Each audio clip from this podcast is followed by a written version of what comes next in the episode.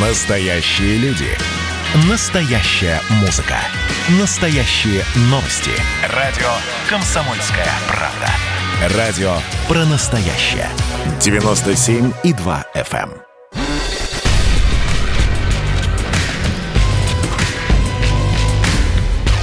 Не фантастика. Не фантастика. Программа о будущем, в котором теперь возможно все.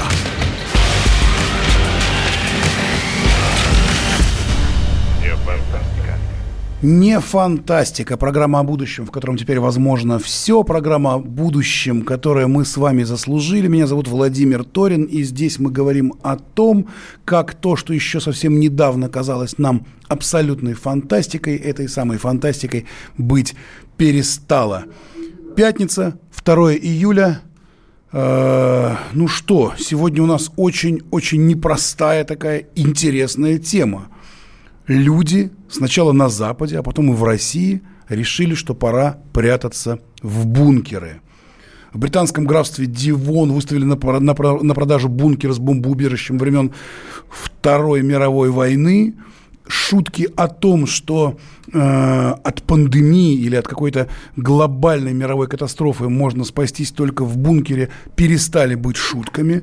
Я Э, включил вот просто наш родной Яндекс, написал слово «бункер» и увидел просто сотни, сотни предложений. Построим бункер и убежище под ключ, высокое качество и надежность, реальный опыт строительства бункера, как построить бункер у себя на даче, убежище для семьи, бункер своими руками, бункер недорого, строим в Подмосковье – Дорогие друзья, что ж творится-то такое? Мы все начали прятаться в бункеры, причем такие э, реальные, реальные советы. Если, например, э, наши э, коллеги в Америке, они как-то бункеры покупают. Вот последний был куплен за 100 тысяч долларов. Мы сейчас об этом тоже поговорим. То у нас собираются бункеры строить. Вообще, вот это вот бункеростроительство и бункеромания, которая возникла, я так понимаю, на ходе очередной волны пандемии, это что такое? Это общее сумасшествие какое-то или действительно мы готовимся к чему-то страшному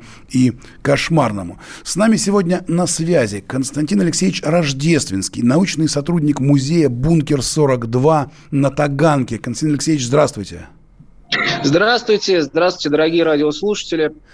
Скажите, ну, а... вот вы, да, вот вы человек, который находится в этом. Я был несколько раз у вас в бункере, несколько раз водил туда э, наших коллег из других стран, экскурсии целые прям делал. Э, это, конечно, впечатляет. Огромный вот этот вот страшный бункер, который был предназначен так, э, тогда, в далекие годы Советского Союза, для того, чтобы выжить, если, не дай бог, начнется ядерная война. Вот вы там находитесь. Как вы э, оцениваете ситуацию сегодня по поводу этих самых бункеров и вообще э, каких-то катаклизмов? А, ну, э, в контексте вашего вопроса звучит, что вот бункеромания, да, началась в связи с новой волной пандемии, коронавируса. А, ну, э, смотрите, здесь нужно, наверное, сразу разочаровать наших дорогих радиослушателей, любителей постапокалипсиса, да, всяких там вселенных типа «Метро 2033», где люди спасаются от постапокалипсиса в бункере. К сожалению... Причем, бункер... я на секундочку, извините, я перебью, как раз что важно в э, книге э, нашего тоже гостя здесь на «Комсомольской правде», Сейчас, Глуховского, да. как раз речь идет о бункере, именно о вашем бункере, как раз о бункере ну, на Таганке. Э, товарищ Глуховский просто в других бункерах не бывал, на самом деле их огромное количество, но это не суть. Смотрите, как обстоит ситуация. Э, ну, опять же, как повторяюсь, разочарую наших дорогих радиослушателей. Э, бункер от пандемии, как от такого вот масштабного трагического процесса, вас защитить э, не сможет. Ну, может ли вас защитить бункер от вируса в принципе? Ну, если вы действительно соберетесь, да, сядете на объект, включите все системы жизнеобеспечения, никто из вас не будет заражен, да, там, вы никого не будете пускать внутрь. Ну что ж, какое-то время, да, действительно, вас защитить сможет. Но, э, скажу вам прямо, бункер, он предназначен немножко для другого, для защиты, в первую очередь, от поражающих факторов ядерного взрыва, да, химической атаки, от атаки обычными видами вооружений. Тут, э, к сожалению, немножко не тот, не тот предмет, не тот контекст. Но я могу вам объяснить и могу объяснить нашим радиослушателям, откуда вообще э, взялась вот эта бункеромания. Да? Вы все-таки же такой вопрос мне задавали. Безусловно. Давайте с этого и начнем. С бункеромании вообще с этой. Ну, смотрите, на самом деле бункеромания к нам пришла из-за океана. Это чисто такая американская тема, американская фишка. А, ну, как мы знаем, американцы – это продукт поп-культуры массовой, да, у них есть огромное количество книг, фильмов, компьютерных игр, там, где люди выживают в бункерах, там, спасаются там от ядерной войны, атаки зомби, я не знаю, там, что у них еще, глобальный катаклизм, падение метеорита, вот они в бункере все там а, спасаются. На самом деле, это очень старая тема, это случилось не сегодня, сегодня, опять же, вам э, немножко разочарую, бункермания началась как минимум 70 э, лет назад, во время Карибского кризиса, да, когда наши советские войска поставили на Кубе ракеты, американцы в массовом порядке во двориках там, своих, на задних дворах своих домов начали возводить э, маленькие бомбоубежища, противорадиационные укрытия. Тогда же выходили целые книги и методички, как можно у себя подручными средствами во дворе построить бункер, чтобы вот когда э, советы нападут, так сказать, ядерной бомбой там разбомбят всех, вы могли с семьей вместе спрятаться. Это идет еще очень давно в США это на самом деле не новое. И у них очень распространен вот этот миф, что от любого катаклизма, от любых, так сказать, неприятностей можно спастись в бункере. На самом деле это немножко, к сожалению, не так. Да. Понятно. Но вот смотрите, я вот э, читаю прямо сайты один за другим. Строительство бункеров и убежищ в Москве и Московской области под ключ. Это очень выгодно. Зачем нужен бункер? В мирное время отлично подойдет для хранения вещей или продуктов. Бункер можно оборудовать и использовать как зону отдыха, а дальше такое отдельное, такое, в неспокойное время защитит от незваных гостей и преступников, спасет от пожара, войны, радиации, стихийных бедствий и катастроф. Отдельно большим, большим такими большими буквами. Спасет от пандемии. То есть, как вот сейчас нам говорит Константин Алексеевич, О. в общем-то, от пандемии-то бункер, может быть, даже и не спасет. А давайте, да? а давайте вот раз вы перечислили такой замечательный список, давайте я вам объясню, от чего бункер спасет, а от чего действительно нет, чтобы наши дорогие слушатели, может быть, среди них есть весьма состоятельные люди, которые могли бы себе заказать такой объект. Ну, давайте я сразу упрощу им жизнь и расскажу, от чего такой объект спасет, а от чего нет. Давайте. Ну, действительно, на вашем сайте рекламном сказано, что Соответственно, такой объект спасет от войны, да, ну, что значит спасет от войны? От прямого попадания снаряда вполне может быть. Ну, если объект хороший, у него хороший класс защиты, да. Если поставить туда фильтры вентиляционной установки, вполне защитит от химического оружия или даже от бактериологического оружия. Спасет ли бункер при пожаре? Сомневаюсь. Ну, дело в том, что угарный газ, как мы знаем, понижается к низу, а обычные фильтры вентиляционной установки от него не спасут. Поэтому вы в своем бункере, находясь под горящим домом, задохнетесь намного быстрее, чем если бы вы находились в этом самом горящем доме. Это во-вторых. Ой, от на, налета преступников и грабителей. Но вы знаете, если преступник и грабитель это, ну, такие непрофессионалы, да, с ломом, с монтировкой, они, если они смогут вскрыть дверь в ваш бункер, ну, тогда, наверное, действительно спасет. А если мы говорим о каком-то постапокалипсисе, когда будет, условно, как опять же пишут в книгах в этих во всех, война всех против всех, ну, к сожалению, от вооруженного нападения бункер ваш не спасет. Это, это западня фактически. Вам перекроют вентиляцию, э, срежут гермодверь, э, потом, когда вы задохнетесь, задохнетесь. И просто войдут внутрь, заберут все ваши припасы, собственно, и все. Как бы бункер, он не от нападения вооруженного ни в коем случае. Вот. Что еще? Ну, можно там, да, в мирное время хранить вещи. Кстати говоря, я вам открою секрет, может быть, и нашим радиослушателям тоже.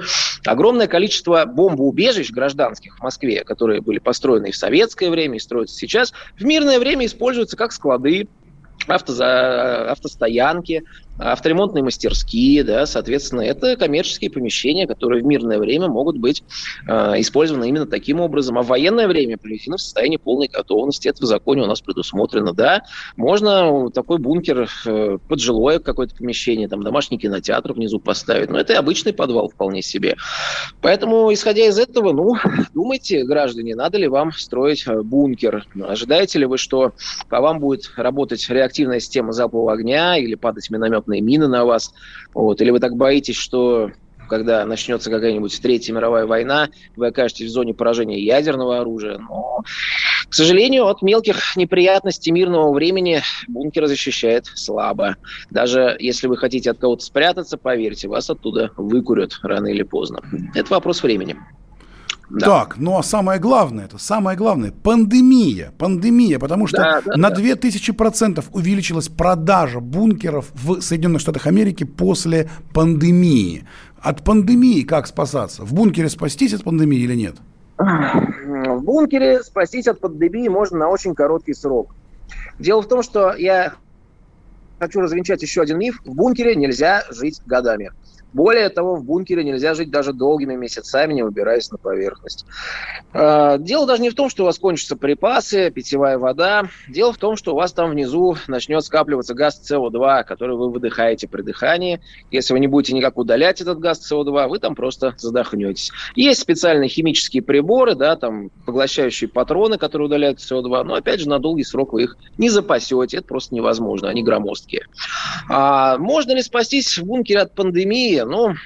Давайте так знаете... сделаем, Константин Алексеевич. Вот важный вопрос, потому что вот уже наши радиослушатели начинают писать э, в WhatsApp, в Телеграме, в Вайбере вопросы, и один из них про пандемию. Давайте мы сейчас да. на полторы минуты прервемся на рекламу, прервемся Давайте. на рекламу, и вот уже то с толком, с чувством, с расстановкой разберем ситуацию, как спастись от пандемии в бункере и, возможно, лето. Прямо сегодня, да, через полторы давайте. минуты, в программе Конечно. «Не фантастика» на радио «Комсомольская правда». Ну что, это хроники Цыпкина на радио «Комсомольская правда». Имеет ли право звезда напиться, принимать наркотики и вообще вести образ жизни, который не может послужить примером подрастающему поколению? Что делать в принципе с алкоголизмом? Ну, перебрал в барик. Со всеми бывает. Приехала полиция. Забраться на постамент, тереть э, каменный член и думать, что произойдет с тобой чудо. Звонит бабушка. Она говорит, не имею никаких претензий к тому, что ты используешь мат. Можно не позорить меня на всю страну и вся в своем посте написать грамотно с мягким знаком. Известный писатель Александр Цыпкин ведет дневник специально для радио «Комсомольская правда». Без купюр и цензуры. Хроники Цыпкина. Слушайте по пятницам в 10 вечера по Москве. Я, правда, к сожалению, сразу сяду.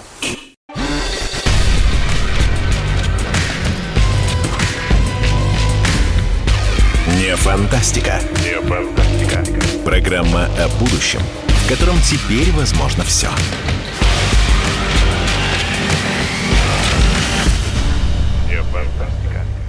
Не фантастика. Мы вернулись в студию. Меня зовут Владимир Торин. Мы говорим о том, как спастись от пандемии в бункере. Бункеры.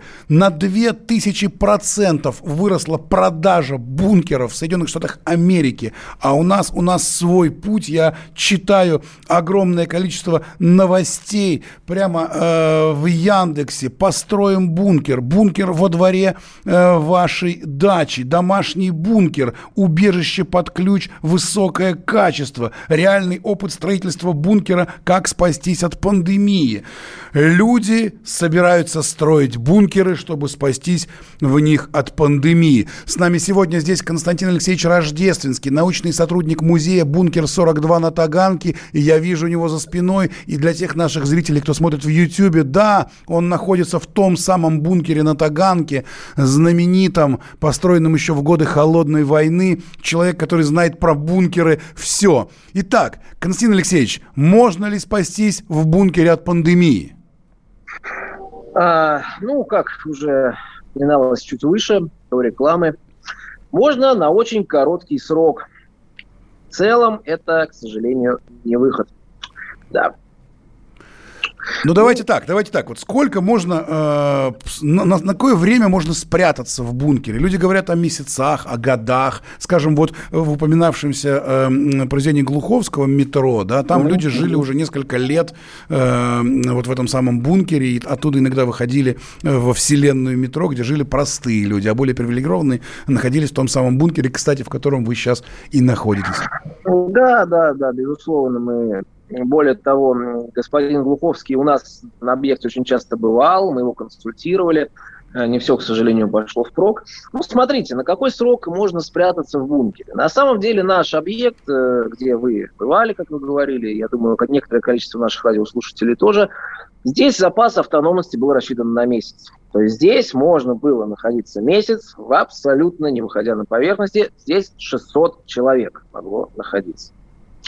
Да. Но, э, вы знаете, я знаю некоторое количество объектов, где можно находиться несколько месяцев, но, к великому сожалению, не могу не назвать ни одного рассекреченного объекта, а их на самом деле довольно много, где можно было бы находиться годами. К великому сожалению, это просто технически невозможно. Ага, то есть рано или поздно выйти придется, выйти придется, и э, если по планете гуляет вирус и убивает, условно говоря, все живое, то э, рано или поздно все-таки выйти придется на свет и как-то с этим вирусом встретиться, да, в борьбе. А, да, безусловно, безусловно. Но вы понимаете, в чем дело? Я все-таки не только на бункерах специализируюсь, я в целом историк. Могу вам сказать, что Пандемия коронавируса – это, конечно, очень серьезное заболевание, но человечество знавало и куда более жестокие эпидемии, пандемии, например, черная смерть, чума в Европе, когда в некоторых э, королевствах, графствах, да, двух третей населения просто погибало. Но человечество как-то смогло это пережить, никаких бункеров тогда решительно не было. Ну как пережить? Просто две трети умерло, да и все. Да, да. Ну, что поделать, что поделать. Мы будем надеяться, что современный уровень медицины, да, современное развитое государство смогут э, нам такую участь не допустить. Да. Ну вот смотрите, на, на, вот э, мы начали говорить о бункеромании, да, и в Соединенных Штатах Америки очень много бункеров идет на продажу, а у нас здесь наши рукастые умельцы сами делают, сами себе делают бункеры, и, да. в общем, у, у многих это даже неплохо получается. Я вижу здесь фотографии, очень много э, таких самодельных, доморощенных бункеров на доморощенную э, мировую войну.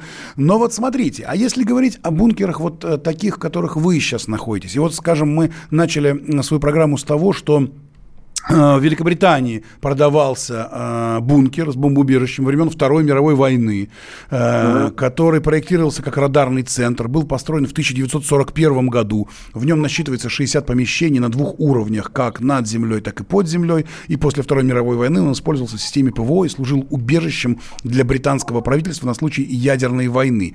Продается этот бункер за несколько сотен тысяч фунтов стерлингов. А вообще, в принципе, у нас же тоже, вот вы рассказали, есть очень много бункеров, бункеров, построенных еще раньше, во время войны, во времена холодной войны, во времена Советского да, Союза. Огромное количество бункеров, брошенных где-то в Подмосковье на Можайском шоссе, на знаменитой линии обороны. Да? Вот если, например, какие-нибудь очень такие э, граждане, запуганные вот всей этой историей с пандемией, или просто очень активные граждане, возьмут да такой бункер, захватят, э, там э, а, как-то пытаются оборудовать себе, э, что будет? Ну, э, смотрите, на самом деле ничьих бункеров, к сожалению, не бывает. Даже если объект заброшен или выглядит таковым, значит, он, он принадлежит Министерству обороны. На, да, на балансе какой-то организации, поэтому э, я очень не советую нашим э, гражданам проникать в заброшенные или якобы заброшенные спец, заглубленные спецобъекты, да, потому что, во-первых, это просто небезопасно. Я обращаюсь ко всем радиослушателям, там воды по пояс зачастую, там темно, там может что-то обвалиться, вы там можете напороться на арматуру, это небезопасное мероприятие, лезть в заброшенный бункер. Это во-первых. Во-вторых, с высокой долей вероятности после этого появится балансодержатель этого объекта, и вы будете привлечены а, по административной статье, возможно, даже по уголовной, смотря куда залезете, да. Есть такой момент. Угу, то есть совершенно небезопасно. То есть лучше все-таки выкапывать самим. Вот я вот читаю, например, вот человек тут делится опытом, как он э, сам себе построил бункер. Э, во дворе дома, который мы купили несколько лет назад. Там был погреб, старый, нерабочий, уже без люка, стены выложены белым кирпичом.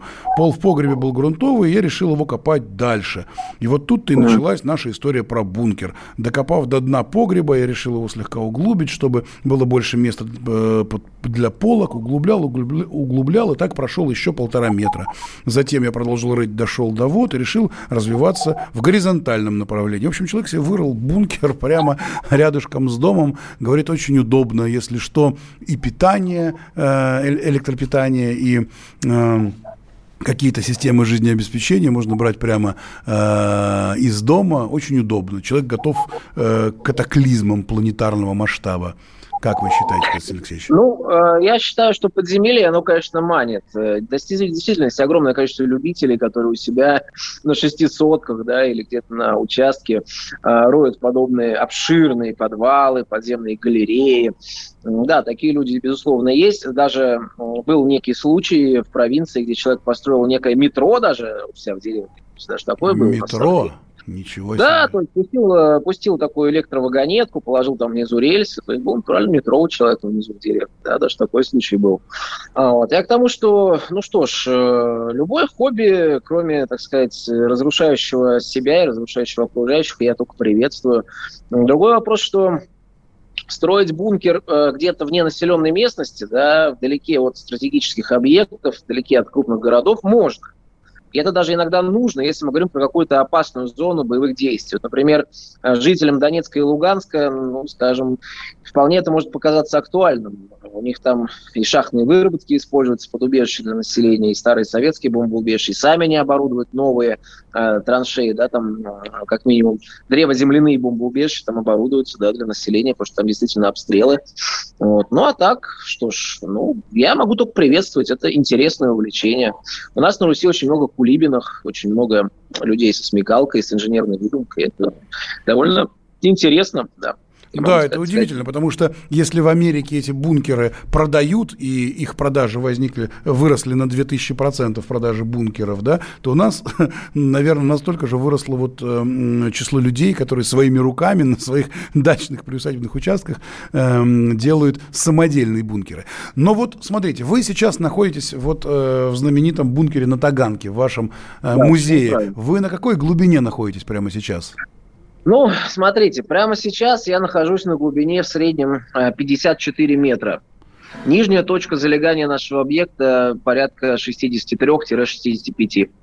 Вот смотрите, как, как долго вообще человек может провести вот э, под землей на глубине 50 метров, не видя солнечного света? Э, как долго? Вот есть такие исследования?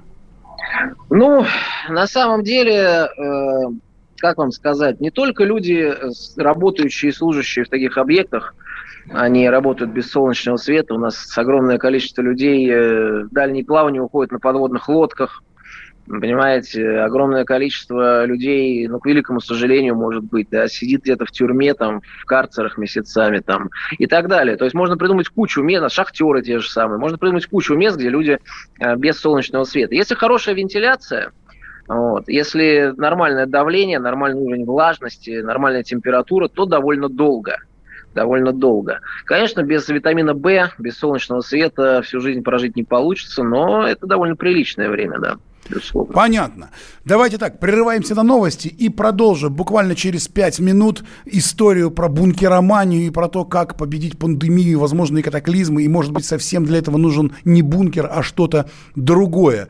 Владимир Торин, программа «Не фантастика». С нами Константин Рождественский, научный сотрудник музея «Бункер-42» на Таганке. После новостей вернемся в студию. Горбачев уже давно не у власти, но все эти годы идет суд над ним. Судят жестоко, приговоры выносят размашистые, безапелляционные. Нередко расстрелять. И некоторые готовы лично этот приговор привести в исполнение. Здесь нет равнодушных. Судить Горбачева легко, понять его трудно. Так кто же он, Михаил Сергеевич, созидатель или разрушитель? Слушайте аудиосериал «Однажды в Советском Союзе». Невероятная история Горбачева. С понедельника по среду в 10 часов вечера по московскому времени.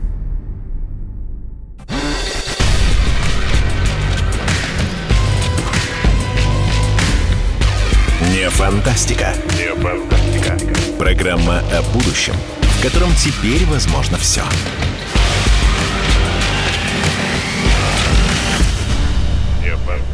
Не фантастика, будущее, в котором теперь возможно все. Меня зовут Владимир Торин. Сегодня пятница, 2 июля, и мы говорим о том, как многие люди в Америке в нашей стране, и вообще по всему миру э, задумались спастись от пандемии э, в построенных бункерах. И эти бункеры, они уже, э, если в Соединенных Штатах Америки на 2000% э, увеличился рынок этих самых бункеров, то у нас э, просто какой-то вал вал сообщений «построю бункер в домашних условиях», Э, гарантия, э, все вот эти вот э, рукастые люди начинают прятаться в самодельных бункерах на дачных участках. Параллельно вот увидел новость, миллиардер решил самоизолироваться в бункере, но не смог его открыть. Построил миллиардер бункер в Новой Зеландии и э, пытался управлять дверью и, в общем-то, закрыл ее так, что не смог открыть. Бункеры, бункеры, насколько они вообще спасают от пандемии, от чего они могут спасти э, простых граждан. С нами на связи Константин Алексеевич Рождественский, научный сотрудник музея «Бункер-42» на Таганке. Мы пытаемся это все обсуждать и э, получаем большое количество вопросов от наших радиослушателей. Много написали. Давайте еще раз я объявлю телефон, хотя наш уже те, кто нас давно слышат, наши фанаты, они давно знают этот телефон.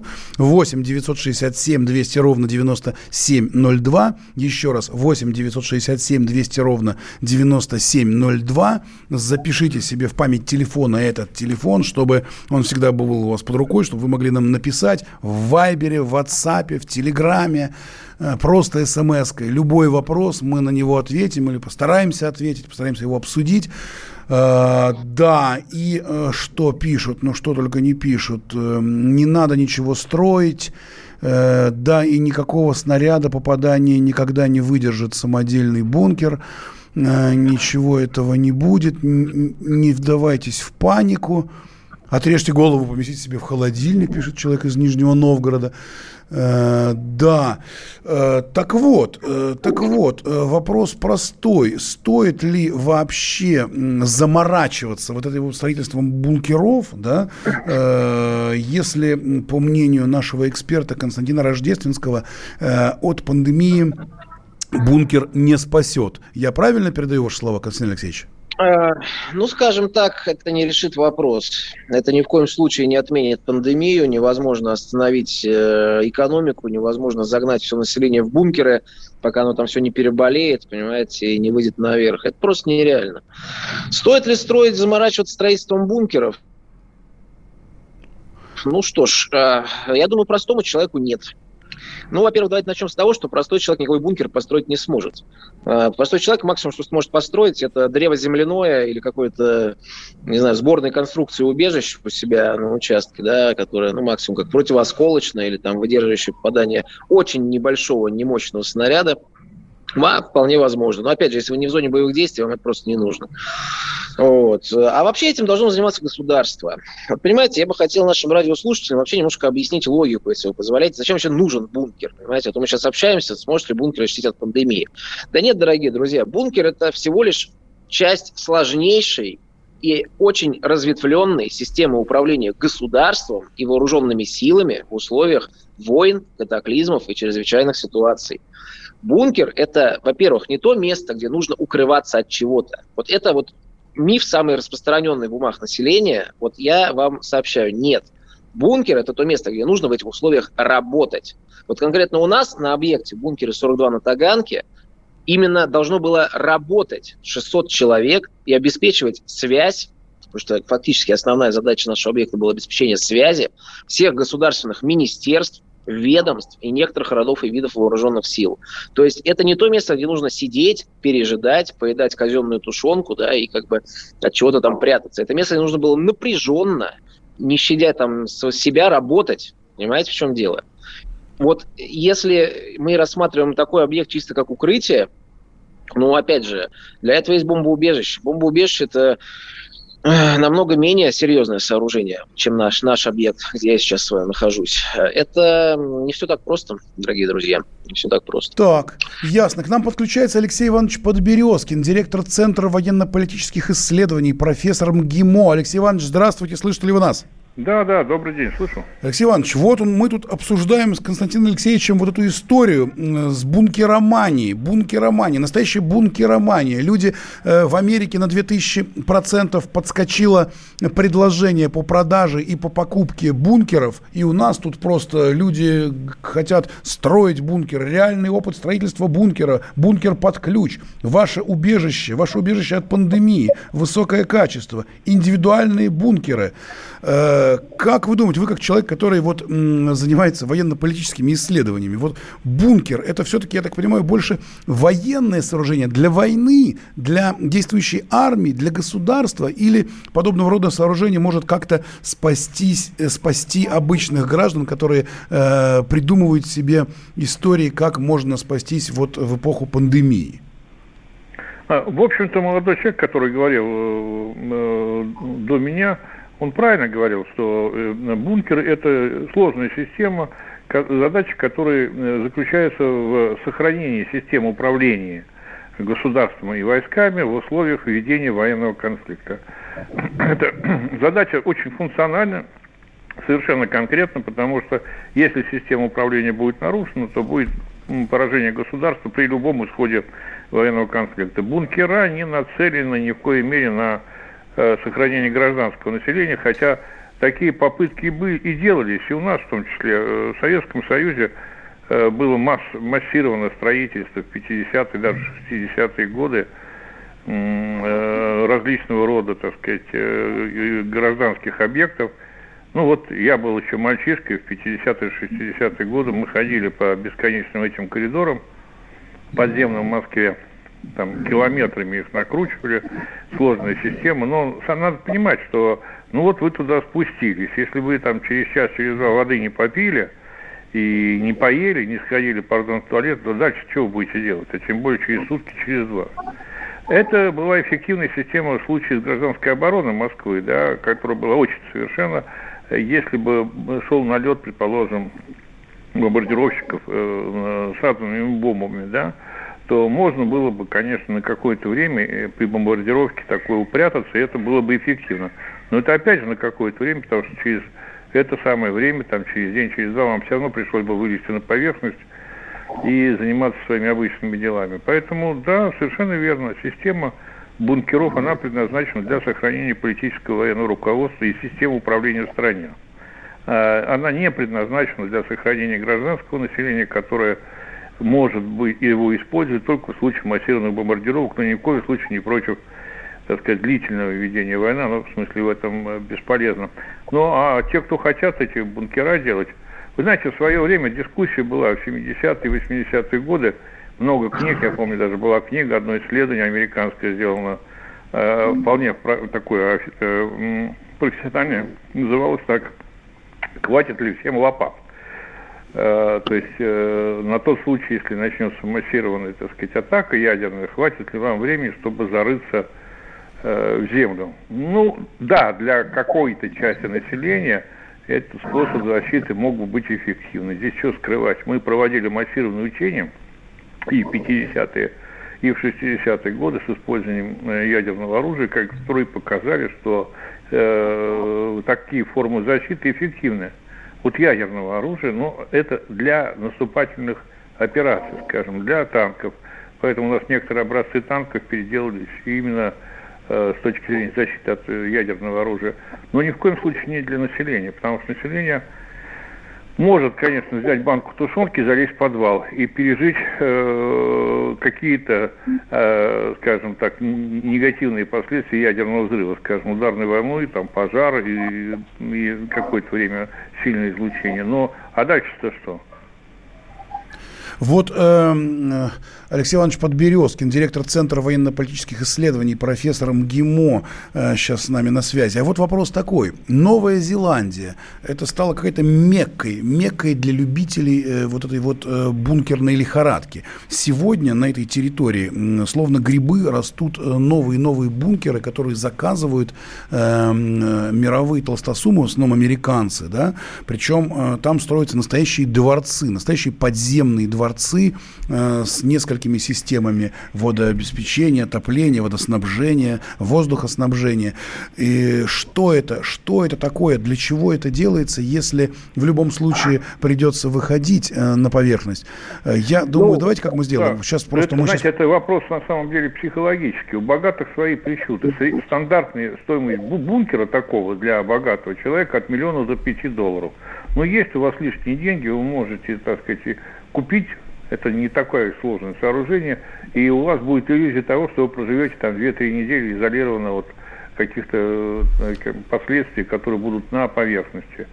Но это совсем не означает, а, что вы потом проживете, как Потому Алексей Иванович, дальше... о том, как нам прожить потом, мы поговорим ровно через полторы минуты после рекламы в программе «Не фантастика» на радио «Комсомольская правда». Значит, я самый первый вакцинировался, поэтому меня спрашивают.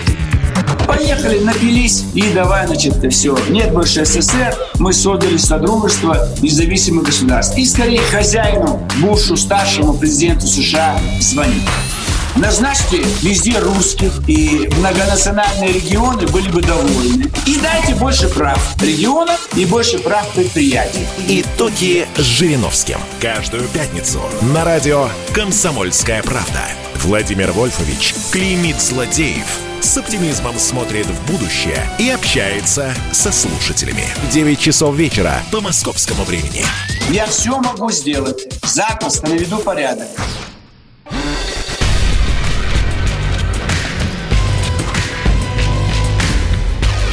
Не фантастика. Не фантастика.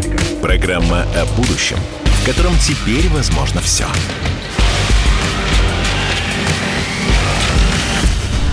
Не фантастика. Не фантастика, мы вернулись в студию. Если мы выживем этим летом, то с нами уже ничего не случится, поет Земфира в своем новом альбоме Borderline.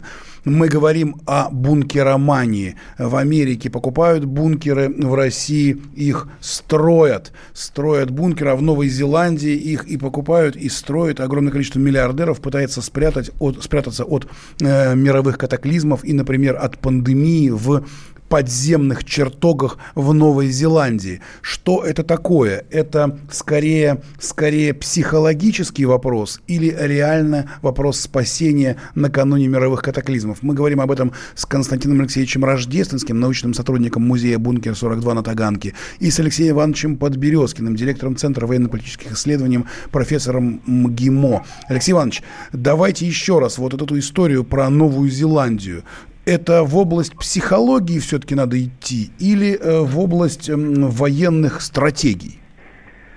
Вы знаете, как ни странно, может быть и так, и так. Потому что э, с точки зрения богатых людей, это скорее область э, психологии. Потому что, ну вот он уверен, что в этом бункере там стоимостью 5, 7, 10 миллионов, это достаточно стандартная стоимость таких бункеров, он может пережить там несколько месяцев этого катаклизма. Это его психологическое убеждение, и, в общем, оно основано отчасти на справедливом утверждении, что э, в последние там, десятилетия западная стратегия предполагает эскалацию применения ядерного оружия. Когда вот нет такого, знаете, когда все ракеты вылетают, все боеголовки взрываются, наступает ядерная зима, меняется климат и вообще житья нет. А на самом деле все может быть достаточно скромно. Это может быть такая так называемая ограниченная ядерная война, в результате которой пострадают некоторые города, ну, скажем, для большинства населения, скажем, России и Соединенных Штатов это будет, конечно, полная катастрофа. Но для тех, кто будет в Новой Зеландии, она такой не будет. Другое дело, в каких условиях они дальше будут жить.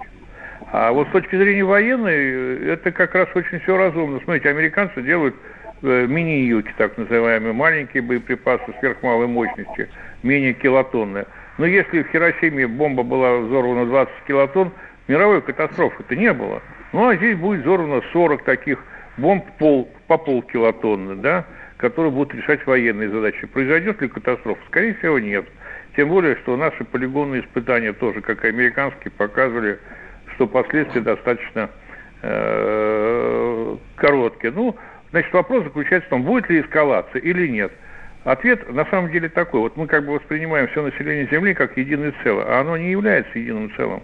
Большинство людей, там 90%, именно 90% живет в городах. Вот для этих 90% это будет катастрофа. Но для тех, кто уедет в какие-то безлюдные районы э, и там зароется в скалах, условно говоря, там 2-3%, это будет вполне благополучный э, исход. Вопрос только заключается в том, а что они потом-то будут делать в этих скалах? Да, да, это Алексей Иванович Подберез, Подберезкин, директор Центра военно-политических исследований, профессор МГИМО. Э, Константин Алексеевич, ну а вы да. как считаете, каким образом-то людям, в общем-то, от пандемии спасаться? Я так понимаю, вы уже человек, который уже сидит в бункере, я вижу вот в Ютьюбе, вы Это сидите в бункере на глубине 50 метров, вам уже хорошо, там у вас есть э, воздухоснабжение, э, отопление, все прочее. Вы как человек, который уже э, с бункером свыклись, как вы считаете? То есть я уже понял, что бункер, по-вашему, от пандемии не спасет. А что спасет? Ну, вы знаете, смотрите, а, этот вопрос, конечно, лучше всего задавать медикам и профессионалам, но у меня на этот счет тоже есть мнение. А, это мнение основано в первую очередь на некоторых знаниях там, систем гражданской обороны, да, наставления там, опыта каких-то там предыдущих в истории эпидемий. Лично я считаю так. Э, пандемия коронавируса действительно это очень опасное заболевание, да, мы все это уже знаем, от него погибают люди, но все-таки не вирулентность этого вируса, не смертность этого вируса, а, ну, скажем так, по моему личному мнению, несопоставимы с теми иногда довольно спорадическими действиями, которые вот предпринимают правительства совершенно разных стран в этом смысле. Я считаю так. Смотрите, во-первых, э, необходимо что делать? Необходимо соблюдать правила личной гигиены. Сейчас я говорю в первую очередь не о масках и перчатках. Нужно вспомнить старое, доброе советское кварцевание помещений. Помните, в советское время э, все остановились там э, в кабинетах, там, в поликлиниках, да, там, в детских садах, в школах, кварцевали помещения. Да? Ну, можно вспомнить этот опыт, это не так дорого, не так затратно. Понимаете, нужно как-то вот если мы опять же говорим о околобункерных делах, да, таких вот, Совершенно правильные сейчас шаги у нас делаются, в государстве создаются центры, да, то есть коронавирусные центры, больницы, соответственно, вот, вот, коммунарка, да, там, Крокус-Сити. Э, то же самое все было и в советское время. Был определенный коечный фонд, э, были определенный резерв врачей и медперсонала. То есть это все правильно делается, и как бы здесь я считаю, что все у нас получится, и мы все победим. Да. Спасибо огромное. Константин Алексеевич Рождественский, научный сотрудник музея «Бункер-42» на Таганке. Алексей Иванович, а вы как считаете? Мы вот, мы вот сошлись э, с Константином Алексеевичем на том, что бункер от пандемии не спасет. А что спасет? Ну, вы знаете, я э, человек не молодой уже, как говорят сейчас, винтажных лет. Э, вот, поэтому я помню, когда аналогичный случай произошел в Москве, привезли оспу из Индии – и тогда я был мальчишкой, нам всем в школе в течение двух-трех дней сделали прививки. Всему населению города Москвы сделали за три дня прививку от оспы. И вы знаете, эпидемия была остановлена, погибло всего три человека. Значит, проблема заключается в том, что система здравоохранения должна быть достаточно разветвлена и достаточно эффективна. То, что делалось последние 10 лет с этой системой, это безобразие – было, было ликвидировано основное звено. На самом деле годами уничтожались, фактически сокращались средний медперсонал и врачи. Зарплаты были невысокие. Вот эта система сейчас и не может заниматься единственным эффективным методом – вакцинированием.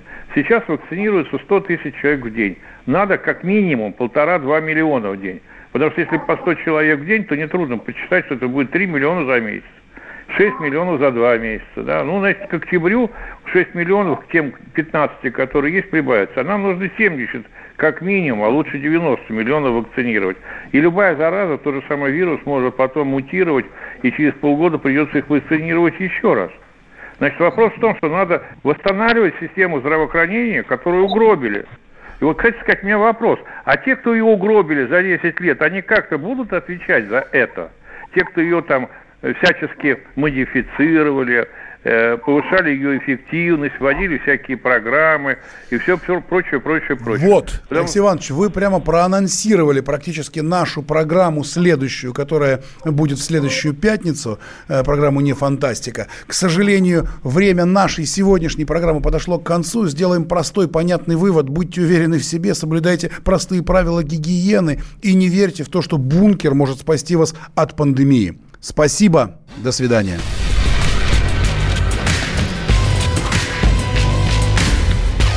Не фантастика. Не фантастика. Программа о будущем, в котором теперь возможно все.